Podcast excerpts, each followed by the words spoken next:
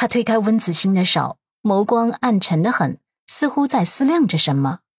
温子星撒娇：“俊辰，你快尝尝干嘛？这个呀，是我特地让人快递过来的。以前你最喜欢吃橙子了，不是吗？”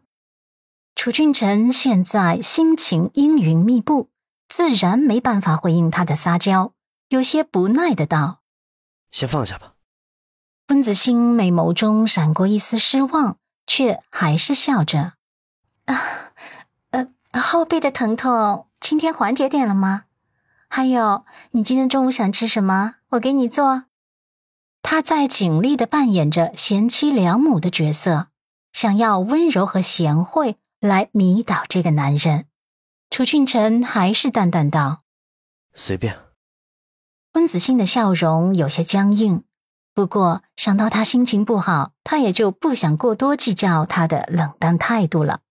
这个时候，他放在床头柜上的手机却响了，是短信的声音。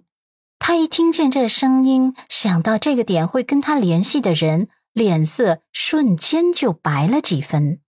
拿起手机，又拿过自己的小香包，匆匆道：“啊，俊辰啊，我先去买菜了啊，我给你煲个汤。”中午送过来哈。楚俊辰却捕捉到了他那一瞬间的慌乱和不自然，出声道：“谁发来的短信？”温子欣强装镇定，深呼吸：“呃，是是广告信息呀。”他的反应更让楚俊辰起疑心了，他嗓音低沉了几分：“手机拿来我看看。”温子欣紧张的脸色更白了。等会儿中午给你看吧，我现在要赶着去买菜。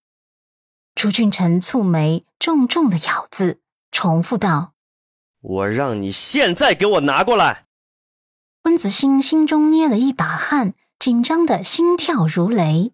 最后，楚俊辰自己起床，从他手中把手机抢了过来。他的手机密码他是知道的，他利落的解锁。温子欣吓得语无伦次。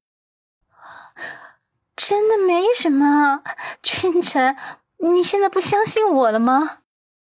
他很想把手机抢过来，可是又不敢。楚俊辰只看了一眼，脸色就大变，他俊脸暗沉的就像是黑云压境。他指着手机上的短信，哑声质问道：“这就是你所谓的，真的没什么？”温子星手机上的短信是私家侦探发来催他结算当月酬金的，因为楚俊辰受伤，他才能在这个点陪着楚俊辰的。平时这个点楚俊辰应该在公司的，所以他跟私家侦探就约了这么个点联系。他这两天担心楚俊辰的伤势，居然把这么重要的事情忘记了，也就没提前跟私家侦探打招呼。他一听见短信提示音。就预感到不好了。这会儿，他战战兢兢的看着已经生气的楚俊臣，解释道：“俊臣，闭嘴！温子欣，你居然派人跟踪我，你这么干多久了？”楚俊臣生气的打断他。温子欣支支吾吾，都快被吓哭了。楚俊臣又喝道：“快说，多久了？”不得已，温子欣才老实回答。两个月不到吧？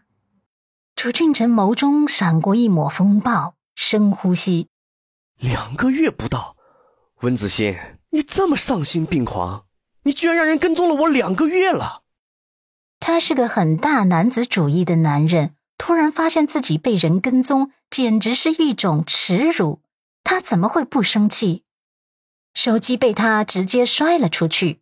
温子欣被这声响。惊得身子都颤抖了起来，一双眸子里满是躲闪的慌乱。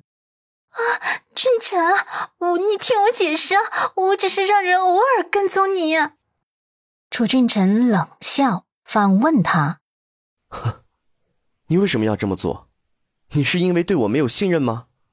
你对我毫无信任，所以才会这么提防着我，对吗？”温子星心惊，摇头。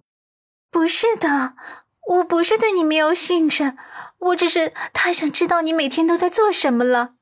你工作那么忙，我没办法陪在你身边，我只能想出这么个办法，这样才能多关心你呀。